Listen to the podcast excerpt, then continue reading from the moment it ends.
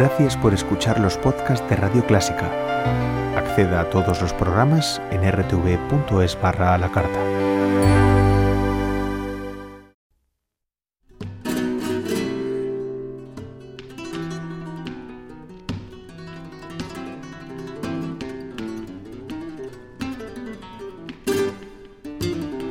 Radio Clásica.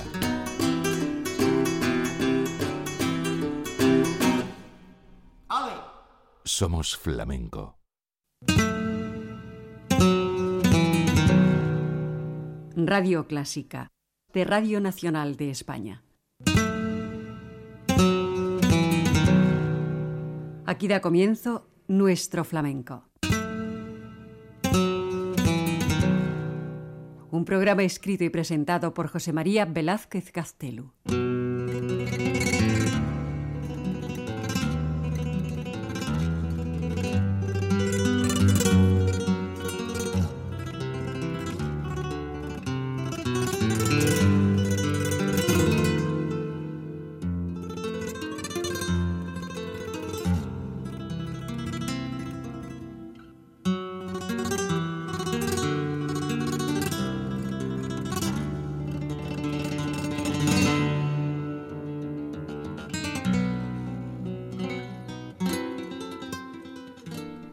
Señoras y señores, amigos, los más cordiales saludos y bienvenidos a nuestro flamenco, el programa que todos los lunes y miércoles de 12 de la noche a 1 de la madrugada les ofrece Radio Clásica, Radio Televisión Española.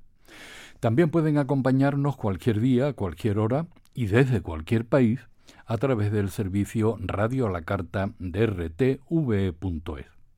Esta noche, en el prólogo de nuestro flamenco, continuamos con la serie La guitarra Copias del Natural, donde analizamos y les mostramos versiones que se han ido realizando de piezas compuestas, ejecutadas y grabadas por maestros de generaciones anteriores.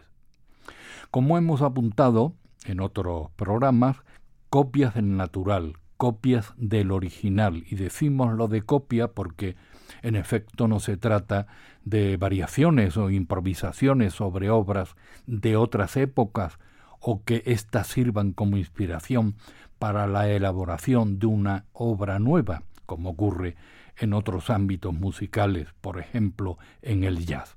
En el flamenco, sin embargo, lo que suele hacerse es copiar o reproducir esa obra acercándose lo más posible al original. Manuel Serrapí Sánchez, niño Ricardo, nacido en Sevilla en 1904 y fallecido en 1972, fue uno de los grandes maestros históricos de la guitarra flamenca, tanto en calidad de compositor como en la de intérprete. Su prestigio como especialista para acompañar el cante llegó a tal nivel que fue requerido por las más grandes figuras del cante de distintas épocas para que lo secundase en grabaciones que han quedado como modélicas. El mismo niño Ricardo, que definió el toque de acompañamiento como un diálogo con la voz, decía que ni el cante debe acallar la guitarra, ni ésta salirse al paso del cante. Ahí están, por ejemplo, los innumerables registros que dejó junto a la niña de los peines, Tomás Pavón, el Gloria, Vallejo, Carbonerillo, Caracol, Valderrama, Antonio Mairena, Canaleja, Pinto, Porrina, Fernanda y Bernarda, Manuel Mairena, Chocolate o Enrique Morente, entre otros muchos.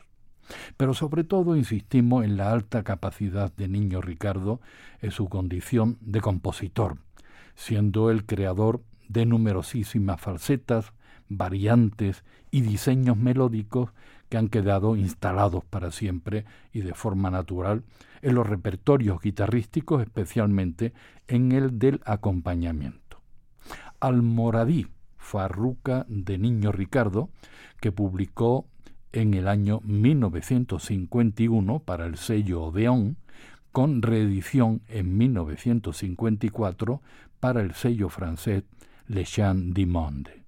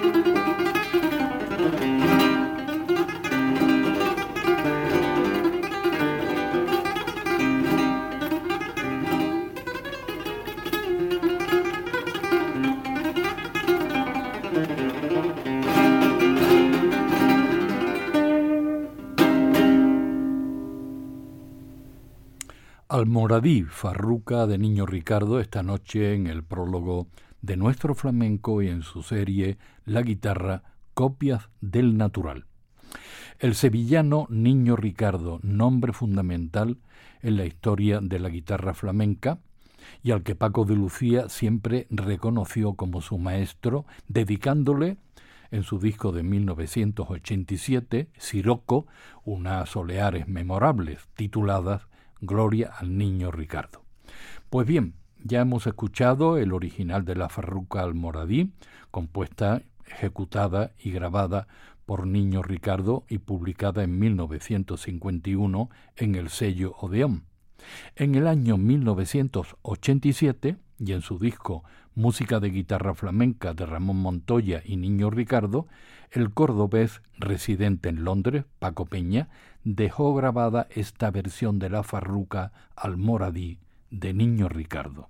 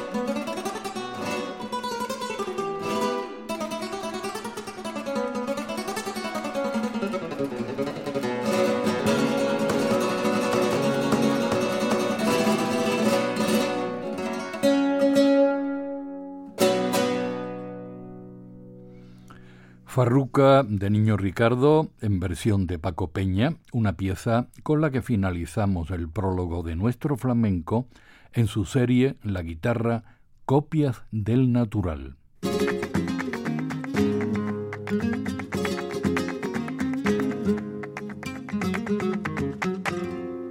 Radio Clásica, Radio Nacional de España.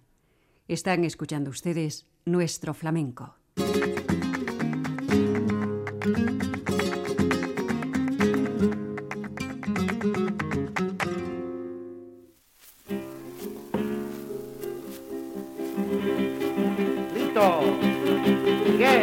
Vamos a ver si cansa del calambre.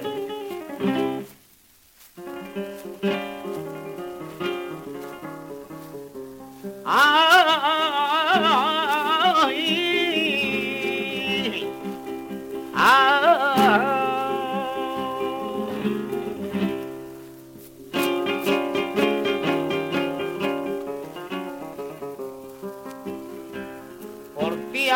abandoné a mis niños por ti abandoné a mi niño y mi madrecita de pedidita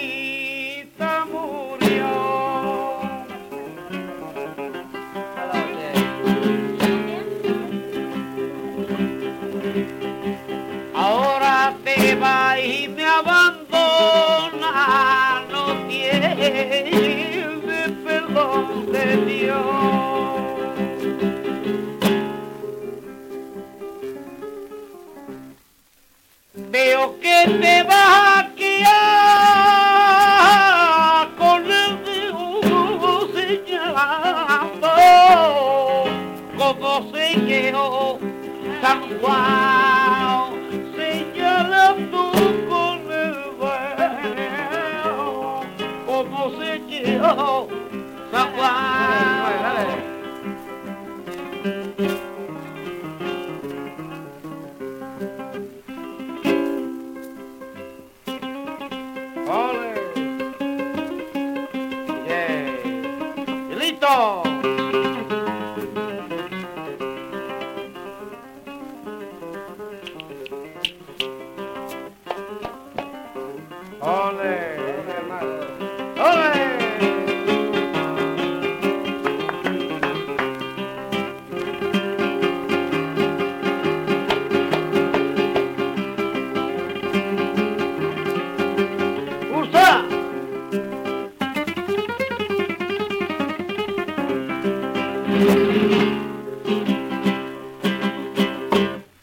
de Miguel Borrul, hijo, y en un registro de 1929, Soleares de Manuel Torres, pertenecientes a los documentos sonoros que acompañan al libro recién publicado Manuel Torres dentro de la colección Carlos Martín Ballester.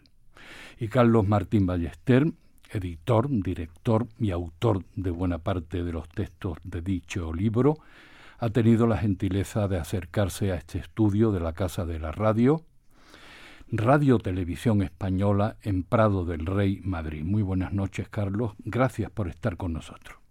Muy buenas noches, José María. Muchas gracias por contar conmigo, como siempre. Pues consideramos al libro, a tu libro Manuel Torres, que acabas de publicar, una obra excepcional, un trabajo magnífico y revelador, y sobre todo lo mejor que se ha hecho hasta ahora y lo más completo acerca de una figura fundamental en la historia del flamenco. ¿Qué te ha impulsado eh, para hacer este libro sobre Manuel Torres? Mm, Después de iniciar la colección con, con una figura absolutamente imprescindible como Antonio Chacón, mm, era prácticamente inevitable el acordarse de otra figura como Manuel Torres. No ya por compartir jerezanía, sino porque ambos vienen a representar un poco las dos caras del flamenco y sus distintas vertientes, ¿no? Una más musical, con una tesitura de voz más, mm, bueno, más de grandes públicos, y otra Manuel, una estética más oscura, mm, más para iniciados, pero creo que ambas son absolutamente complementarias. Para Carlos Martín Ballester, y después de publicar este libro, después de tenerlo de- delante y ver todo lo que se ha, ha escrito sobre este personaje y escuchar toda la, la obra que acompaña el libro, todos esos magníficos documentos sonoros, para Carlos Martín Ballester, ¿quién era Manuel Torres?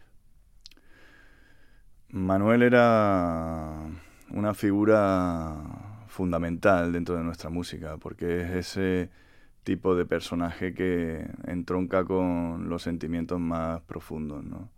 Esto ha producido también que se le haya conocido poco y se le haya estudiado menos, eh, de forma que pues que se ha resumido la figura de Manuel a veces con dos o tres adjetivos como bueno un artista raro, bohemio, eh, con un cante que no se podía llevar al disco y demás. Y, lo que he intentado junto con mis compañeros que, que han colaborado con sus escritos es profundizar en el estudio de la obra de Manuel porque él era mucho más que eso, no era solo un artista eh, raro que destilaba su cante cuando él quería, sino que era mucho más, había que comprender y llegar hasta los últimos rincones de su alma para entender cómo, cómo comprendía él la manera de mostrar su cante. Él no llevaba el cante en el bolsillo y lo sacaba así a las primeras de cambio. Manuel Torre, nacido en Jerez de la Frontera en 1880 y fallecido en Sevilla en 1933. Para ti, Carlos, eh, Manuel Torre, un personaje controvertido dentro de la historia del flamenco. Sí, sí, absolutamente controvertido y desconocido, además, porque cuando uno se adentra en su obra discográfica y si además lo puede hacer con la calidad sonora que tienen los CDs que acompañan el libro, pues uno se va dando cuenta de que Manuel también, además de lo que hemos hablado antes, de esa capacidad de transmisión y de, y de esa mm, vocalización que tenía, esa nasalidad, ¿no? también tenía una técnica depuradísima. Se ve a la hora de enfrentarse a determinados cantes con desarrollando unos recursos que eso no se pueden hacer como no se tenga una, una técnica muy, muy depurada, ¿no? Entonces, es necesario mm, comprender al personaje en toda su dimensión. Por eso también en este volumen me adentro más en cuestiones biográficas, porque es imposible separar eh, vida y obra, en este caso de Manuel. ¿Por qué Manuel Torres, eh, a pesar del tiempo, que todo lo borra y, y, a pesar del olvido, por qué Manuel Torres ha permanecido y sigue permaneciendo como una estrella rutilante en la historia del flamenco, una estrella quizás rara y para muchos lejana, pero presente. Sí. Bueno, ha influido en buena medida eh, el impacto que provocó Manuel en, pues en un círculo de intelectuales, sobre todo a raíz de, del concurso de Cantejondo que tú bien conoces, eh, que bueno, que sobre todo impulsó Falla, García Lorca y otros muchos intelectuales del círculo granaíno y fuera de él. Entonces encontraron en Manuel ese tipo de personaje que le que hacía de vínculo un poco con los sentimientos más atávicos ¿no? y más insondables del alma humana. ¿no? Entonces, eso que era verdad también ha dado pie a muchas elucubraciones en torno a Manuel y a, y a poco pisar el terreno de la certidumbre, ¿no? Porque en Manuel también hay mucho material donde, donde agarrarnos, donde investigar, donde estudiar, para por fin poder conocerlo mejor, ¿no? De esta manera, bueno, pues a lo largo de su biografía hemos encontrado, encontrado sobre todo, que yo me he dedicado a ello, una serie de capítulos en su vida muy interesantes, muy desconocidos y que ayudan también a entender mejor al personaje. Pues vamos a ir poniendo a lo largo de la entrevista algunas piezas de Manuel Torres que consideramos significativas. Son piezas breves, como es natural en las recogidas en placas de pizarra. Pues eh, en este momento seleccionamos Fandangos y Taranto, ambos cantes con la guitarra de Miguel Borrul, hijo, en registro de 1928.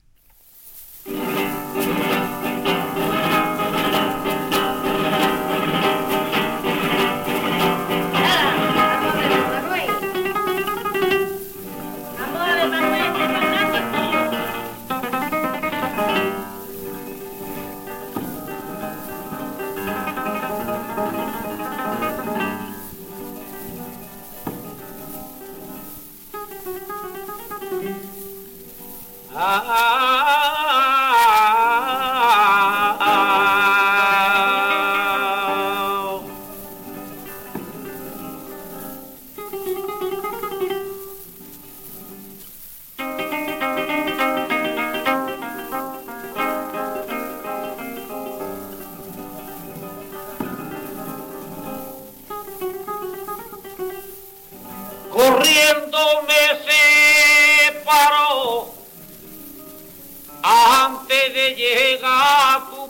Ah, mi caballo se paró.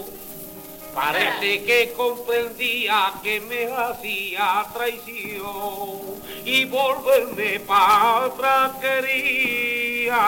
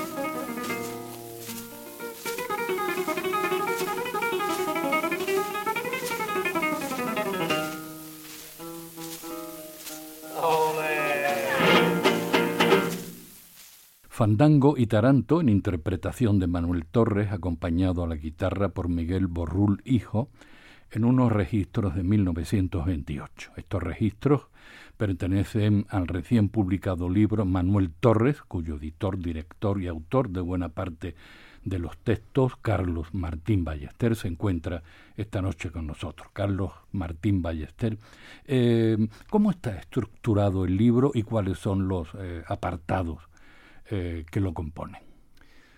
El libro está dividido, como he comentado brevemente, en dos grandes bloques. Por un lado están los audios, que se han recopilado toda la obra discográfica que se ha podido localizar hasta hasta el día de hoy, que son 49 cantes en sus cinco sesiones discográficas. Eh, se ha intentado hacer con la mayor calidad de sonido, para ello he manejado cientos y cientos de ejemplares para poder hallar las mejores copias. Y luego, por otro lado, está todo, todo lo que es el libro. El libro es, un, es una obra que está dividida en, sobre todo en, en cuatro apartados. El primero, que es el en el que yo hago un recorrido minucioso por toda su, su vida y enlazándolo con, con, esas sesiones de grabación que comentaba. Luego hay un análisis eh, pormenorizado de todos sus cantes eh, y de las guitarras que le acompañaron, sus cuatro guitarristas. Fue Gandulla Bichuela, eh, hijo de Salvador, Miguel Borrul y Javier Molina. Estos estudios los hacen Ramón Soler y Norberto Torres. Y finalmente hay un artículo final a modo de, coda en el que José Manuel Gamboa pone en relación la obra de Manuel con los artistas coetáneos a él y con posteriores. Y todo esto viene precedido por un, un prólogo magnífico de José Manuel Caballero Bonal. Eh, también tendríamos que hablar, Carlos, de los criterios de digitalización que has empleado. Sí, esto es, esto es muy importante, porque mm, yo, no, yo no quiero arrogarme ningún ningún derecho de más, ¿no? Pero siempre procuro explicarle al aficionado que debemos entender que este tipo de grabaciones, que tienen unos defectos eh, inherentes al formato de grabación en el que fueron realizados, eh, tienen unos ruidos, como es lógico, y una calidad de sonido pues, pues deficiente a los ojos de hoy. Pero si pretendemos escuchar estas grabaciones como si estuvieran grabadas antes de ayer, eh, por el camino se están quedando detalles y calidades muy importantes que afectan directamente a la música, en este caso a la voz y a la guitarra.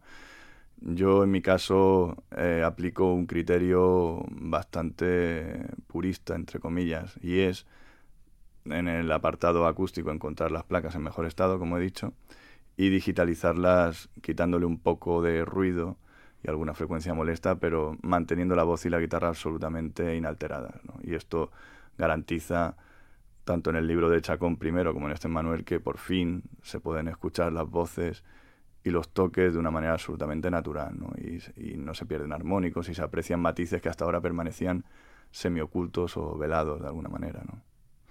Otras dos piezas que constan en los eh, documentos sonoros que acompañan al libro que les presentamos esta noche, Manuel Torres. Soleares y Seguirillas, con la voz de Manuel Torres, la guitarra asimismo de Miguel Borrul Hijo, en registros de 1928.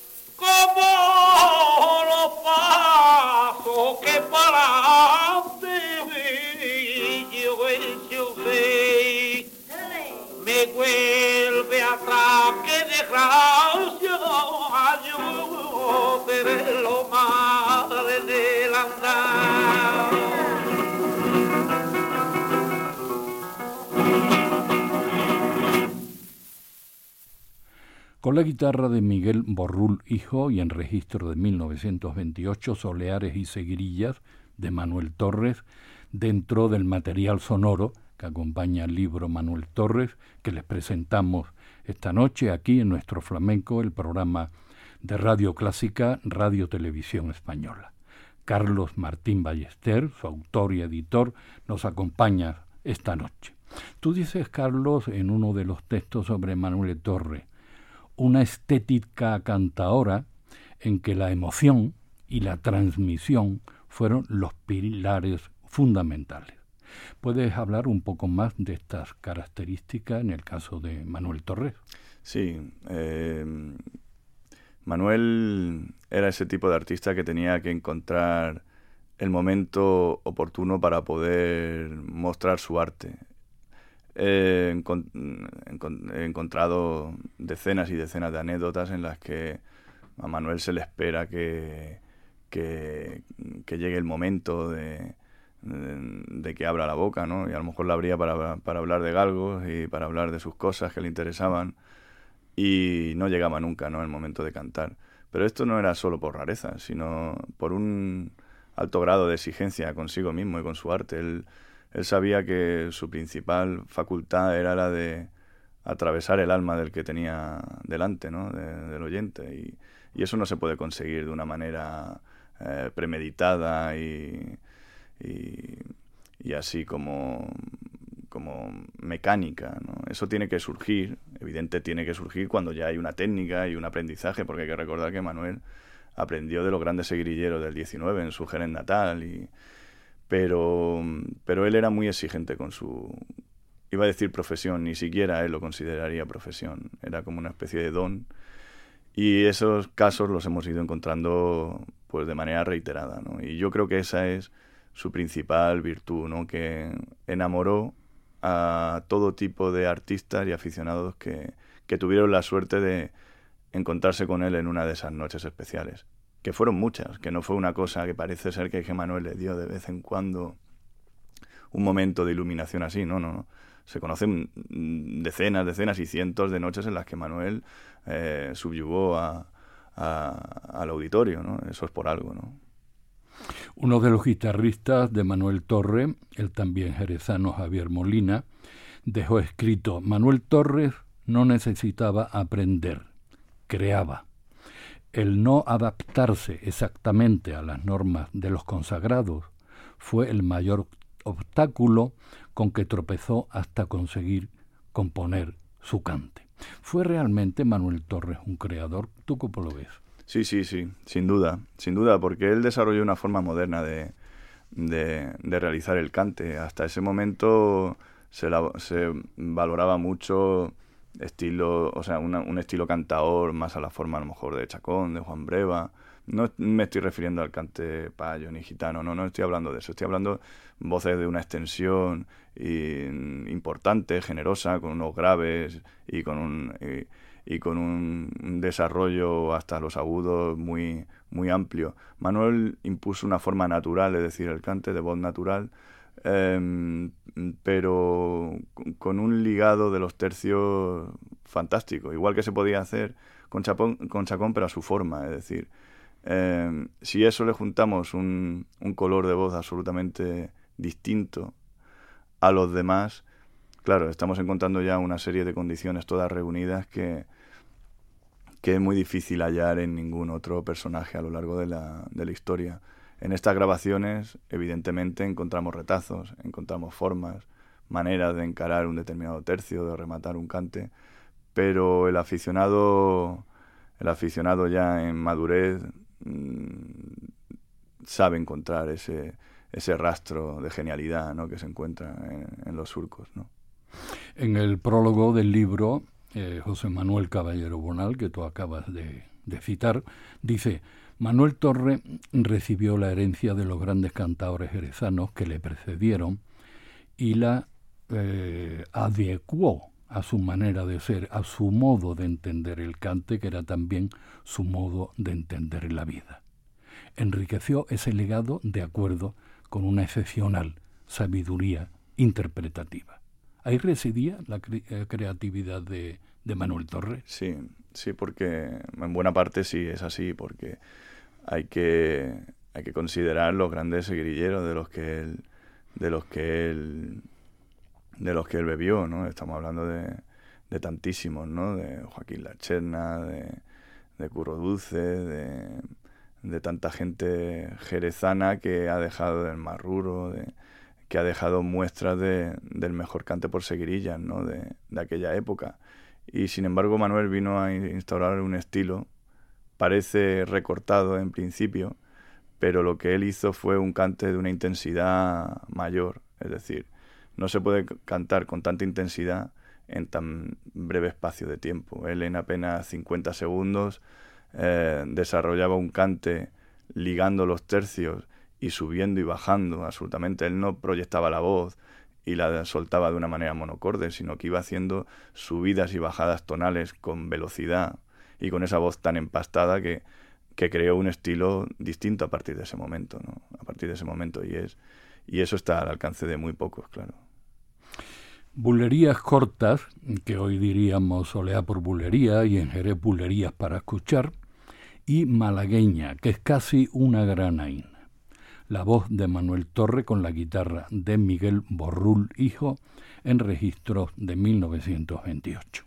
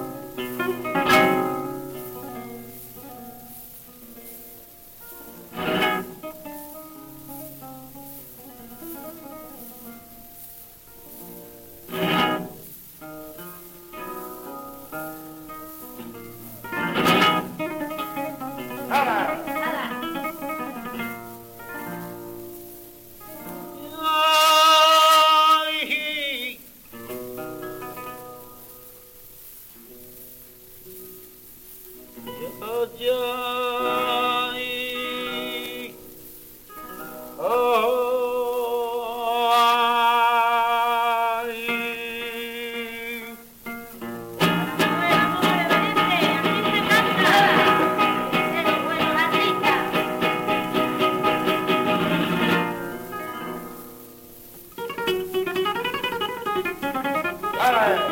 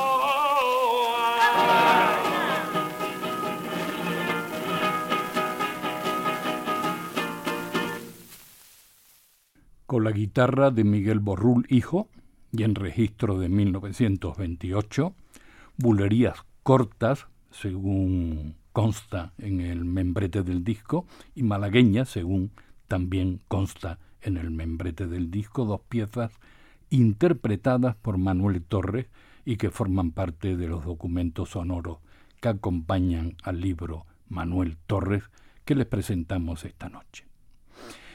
Hablar también eh, Carlos Martín Ballester de las críticas que recibieron las grabaciones de Manuel Torres.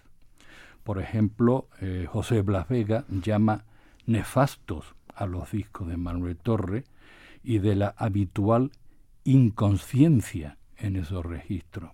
Sin embargo, Manuel Torres fue elogiado por el propio don Antonio Chacón. Incluso Pepe de la Matrona dijo que era genial para terminar afirmando que son genios que no necesitan seguir rígidamente las reglas de un cante. ¿Cómo, cómo ves tú estos aspectos y estos eh, criterios acerca de los registros de Manuel Torre, que ha habido muchos, por supuesto? Sí, bien, me parece muy procedente tu, tu pregunta porque mm, una situación similar me encontré en el volumen anterior con Chacón. ¿no? A mí me parece muy penoso que el flamenco todavía se, se siga manejando a veces a, a, este ritmo ¿no? de trinchera, ¿no? prácticamente. Entonces, bueno, lo que opinaba nuestro querido Pepe Blas Vega era fruto también del tiempo que le tocó vivir. Él, él era muy chaconiano, eh, y Chacón recibió muchísimos muchísimos ataques. ¿no? evidentemente todos estos personajes reciben ataques cuando han fallecido, porque cuando Chacón vivió era admiradísimo por todos los cantadores de cualquier tipo de, de condición y lo mismo sucedió con Manuel. A Manuel lo admiró, como bien has comentado, Pepe de la Matrona, Chacón, Pastora, todo tipo de artistas, los mejores. Em, es una lástima, absolutamente. ¿no? Es decir, mm, en este caso Blas Vega dijo eso un poco por defender a Chacón y, creo que no es, no es, la, no es la vía, ¿no? no es la vía. La vía es, es eh, intentar sacar lo, lo, positivo y lo magnífico que podamos encontrar en, ambas discografías y en todas ellas y no para defender una, eh, tirar por tierra la otra. En el caso de, de Manuel, bueno, hasta el mismo Manuel de Falla cuando escuchó los discos del concurso, bueno, los que hizo en diciembre del 22, unos seis meses después del concurso, después de escucharlos y para dar el ok, el visto bueno para sacarlos a la venta, dijo que le habían parecido magníficos, ¿no? Como, como demuestra en algunas de las documentaciones inéditas que acompañan el libro. Entonces, bueno, es, yo quisiera creer que es una etapa pasada, ¿no? Esa etapa frentista. Pues eh, Soleares y Seguirilla, dos estilos muy característicos en el repertorio de Manuel Torres. A la guitarra Miguel Borrul Hijo en registros de 1928. Carlos Martín Ballester, muchas gracias por haber estado con nosotros. Gracias por el libro Manuel Torres, que recomendamos muy vivamente a nuestros oyentes. Carlos, un fuerte abrazo y por el siguiente, que creo que va a ser Tomás Pavón. Muchas gracias, José María. Sí, el siguiente va a ser, ya pasamos de Jerez a Sevilla, así que seguimos también con, con artistas de alto voltaje, así que vamos a Puerto Tomás. Muchísimas gracias y enhorabuena y felicidades por esta gran labor.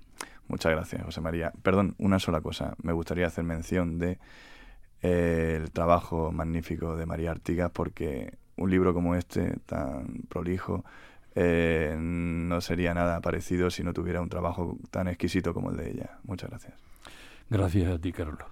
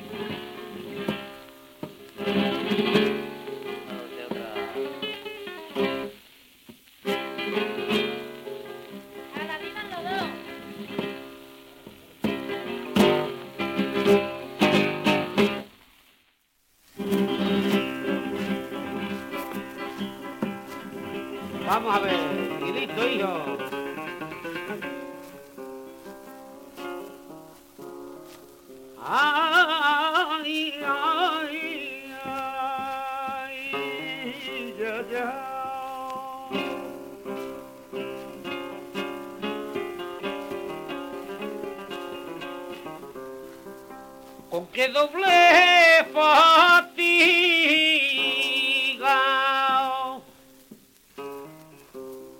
Yo le pido a Dios que le aliviara la que tiene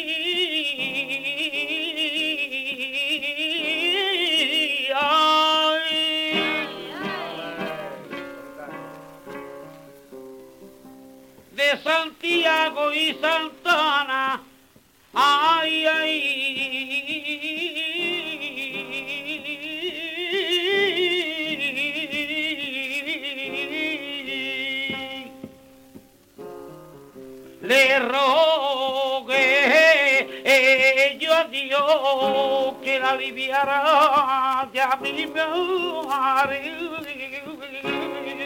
la jugada de mi corazón. Vamos a ver, magos.